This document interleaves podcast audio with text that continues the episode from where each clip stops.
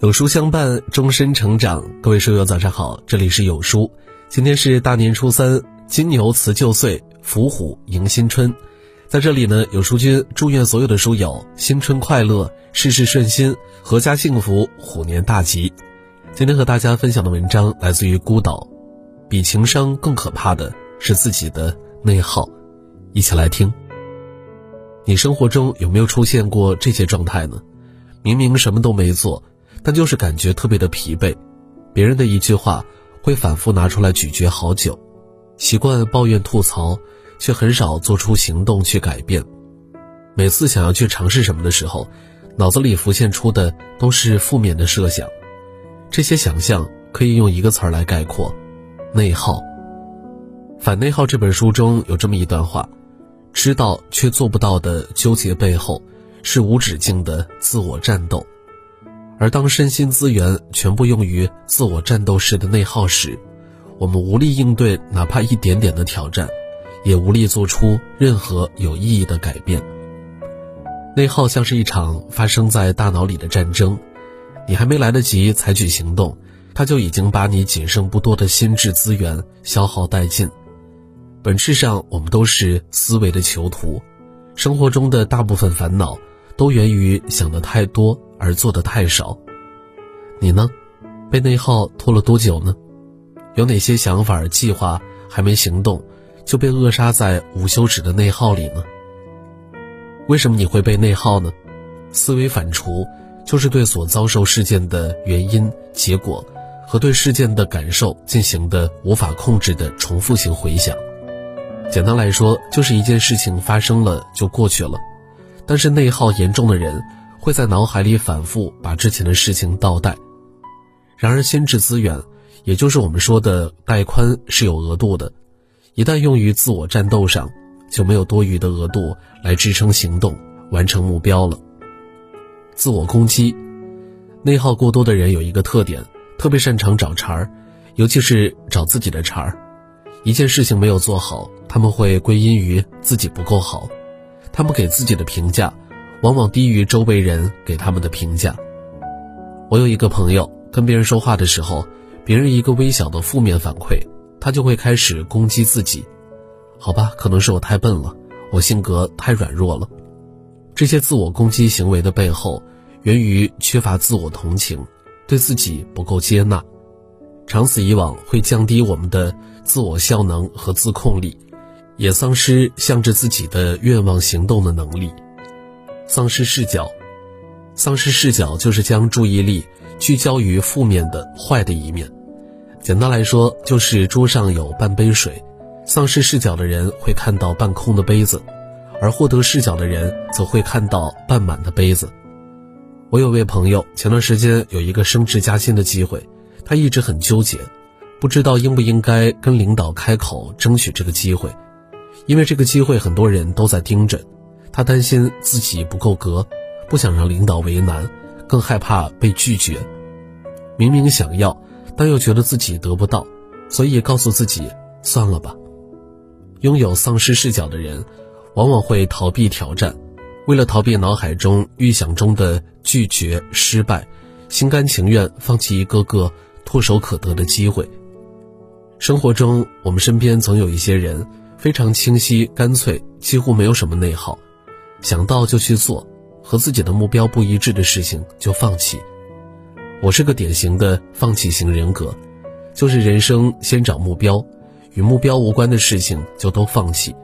我会在目标中拆解它的价值和维度，有非常清晰的价值排序，什么最重要，什么其次，然后再根据清晰的目标，就可以抵抗外界对你的评价和干扰。我如果决定要做一件事情，除了全力以赴之外，剩下的就是舍弃。舍弃之后，其他的就是承受。我把我所有的额度都用在了工作上，在其他事情上，我是零信用。坚持饮食，坚持跑步，不是那么容易的事情。我确实做不到，所以在做不到的事情上面，我就选择放弃；在能做到的事情上，就一往无前。如果生活、工作中，我们都能够那么干干脆脆，不拖泥带水，那么我们会少很多遗憾和后悔。前段时间跟朋友聊到心动这件事儿，他说自己其实一直觉得很后悔，没有在高三的时候对那个喜欢的男生表白，所以直到现在他都难以放下这件事儿。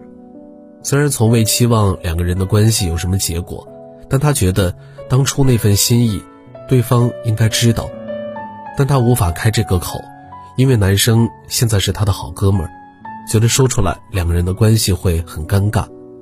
我就问他：“你害怕失去他吗？”他说：“不怕呀。”说出的那一刻，他突然想通了。对啊，我都不害怕失去他，为什么害怕跟他袒露自己的想法呢？于是那天晚上，他打电话给了他喜欢的男生，结果也并没有他想的那么糟糕。男生说：“谢谢你喜欢我，让我觉得自己是一个值得被喜欢的人。”说完之后，他们选择继续做好朋友。所以下次再纠结挣扎的话，就试着问自己：最坏的结果是什么？如果你连最坏的结果都不怕，那为什么不去做呢？我把人生模式分为两种，一种是要不要，另一种是如何做。要不要模式就是花大量的时间、精力耗费在应不应该、要不要这样的问题上，例如应不应该回老家，异地恋要不要分手。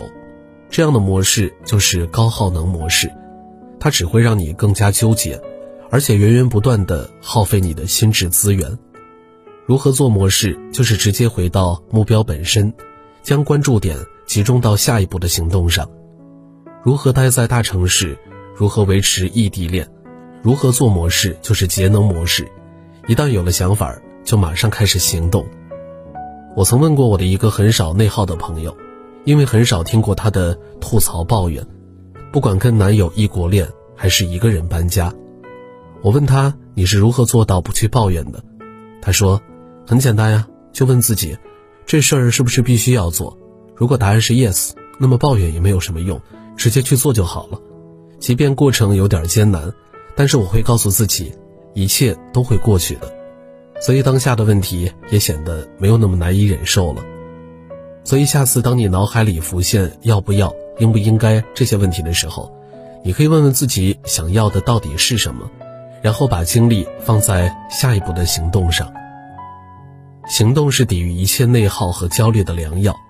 你会发现，内耗的人最大的特点，就是做一件事情之前，会把整个事情都预想一遍。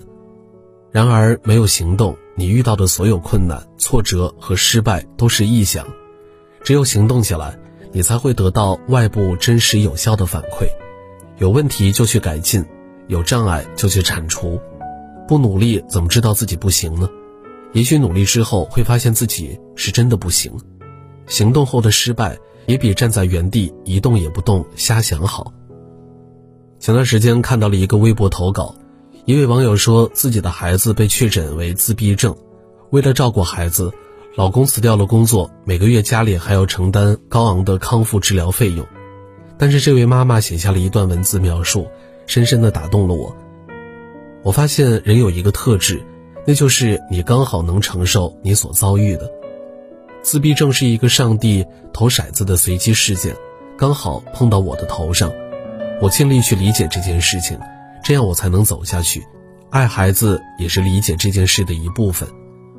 我有属于我自己对抗日常生活的方式，一是看书看剧，当我在各种各样的心碎前流泪，那一刻悲伤就会因为不是一个人的事情而得到稀释和疏解；二是买漂亮的衣服，即便有这种经历，我竟然仍然爱美，日常把自己打扮得漂漂亮亮。我想这就是真正的不内耗，接纳发生在自己身上的一切。并且明白自己始终有选择。那些发生在我们身上的事情，我们无法阻止和改变。既然抱怨无济于事，不如转身拥抱它，然后迟早有一天，把生活丢下的一颗颗酸柠檬，酿成甘甜的柠檬味道的汽水儿。